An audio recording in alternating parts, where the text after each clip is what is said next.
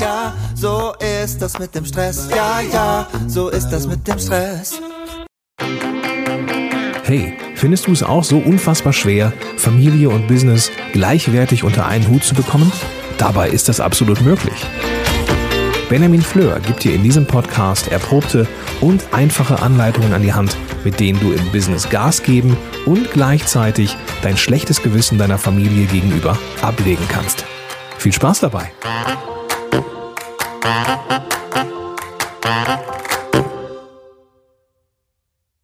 Hallo und ganz herzlich willkommen hier zu dieser Fugenfolge.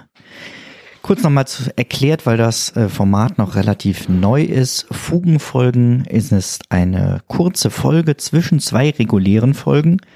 Bisher bin ich ja alle 14 Tage mit einer neuen Folge rausgegangen. Ich habe ähm, aber Lust, mehr äh, Podcasts zu machen und auch äh, Podcasts wieder ein bisschen freier vom Redaktionsplan zu machen. Und von daher werde ich zwischen die zwei regulären Folgen immer eine Fugenfolge schalten, wenn ich da Lust zu habe. Manchmal wird auch nichts kommen, aber im Normalfall immer die Woche dazwischen, damit wir beide regelmäßig in Kontakt miteinander bleiben.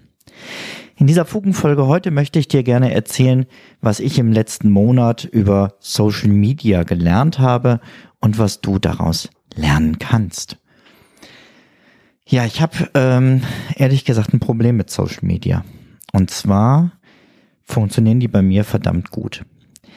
Die ganzen Dinger, egal ob jetzt bei Facebook, Instagram, Sing, LinkedIn, äh, Pinterest, all da hatte ich einen Kanal und alle haben genau ein Ziel, nämlich dass ich möglichst viel Zeit auf dieser Plattform verbringe. Und das hat bei mir sehr, sehr gut geklappt. Das ist mein Problem, was ich mit denen habe. Denn sie haben mir unglaublich viel Zeit geraubt. Und ich habe mir nochmal bewusst gemacht, jedes Tool, für das du nichts bezahlst, bezahlst du mit deinen Daten. Du bist dann die Ware plötzlich für andere. Und so war mir auch schon immer klar, dass Social Media natürlich meine Daten nutzt, um mir Werbung anzuzeigen. Und dementsprechend wollen sie, dass ich das möglichst lange tue. Ich habe mich schrittchenweise davon verabschiedet. Ich brauche einfach hier allein schon für meine Facebook-Gruppe ähm, die ich total gerne habe und wo ich auch den Austausch mit euch schätze und gerne mit euch über eure Fragen diskutiere. Deswegen brauche ich einfach Facebook. Und Instagram macht mir richtig Spaß, ab und zu ein schönes Foto zu posten, einen kleinen Impuls dazu für dich rauszuhauen. Inzwischen habe ich auch noch einen zweiten Instagram-Kanal, den ich für die Gemeinde betreibe. Pinterest finde ich unglaublich inspirierend und habe da eine Weile sehr, sehr viele meiner Artikel geteilt, die immer noch gut gelesen werden. Also ich brauche de facto Social Media. Aber ich möchte mir weniger Zeit davon rauben lassen. Und dazu bin ich folgende Schritte gegangen, von denen du hoffentlich was lernen kannst für dein Nutzungsverhalten von sozialen Medien.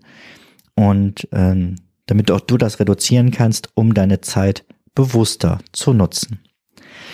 Der erste Schritt war, ich habe auf meinem Computer, ich äh, nutze Chrome als Browser und da gibt es so Chrome-Erweiterungen. Und da gibt es, ähm, wenn du mal nach Facebook-Feed dann guckst in den Erweiterungen, Möglichkeiten, diesen Facebook-Feed auszublenden. Ähm, und den kannst du entweder dann je nach Tool ersetzen lassen durch eine eigene Tages-To-Do-Liste. Ich habe so gemacht, dass da einfach ein inspirierendes Zitat kommt. Ähm, das heißt, ich kann mich vom Feed nicht ablenken lassen. Ansonsten Facebook aber ganz normal nutzen. Ich kann mit Freunden schreiben, ich kann die Gruppen nutzen, ich kann in der Seite aktiv sein. Kein Problem.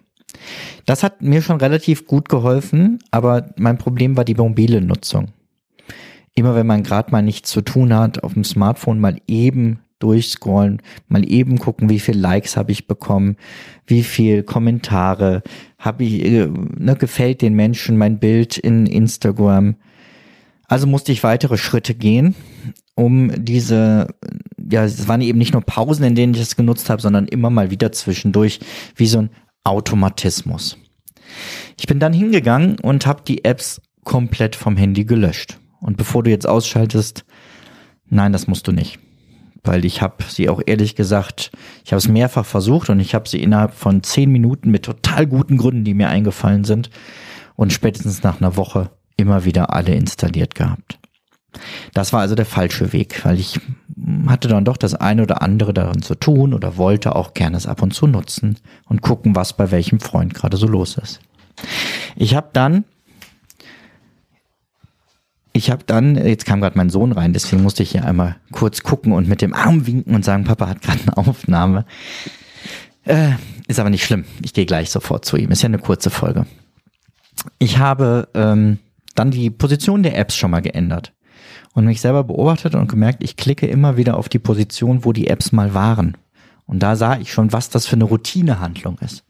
Also bin ich hingegangen und habe ziemlich aufwendig bei Facebook alle Freunde und alle bekannten, also sogenannten Freunde deabonniert.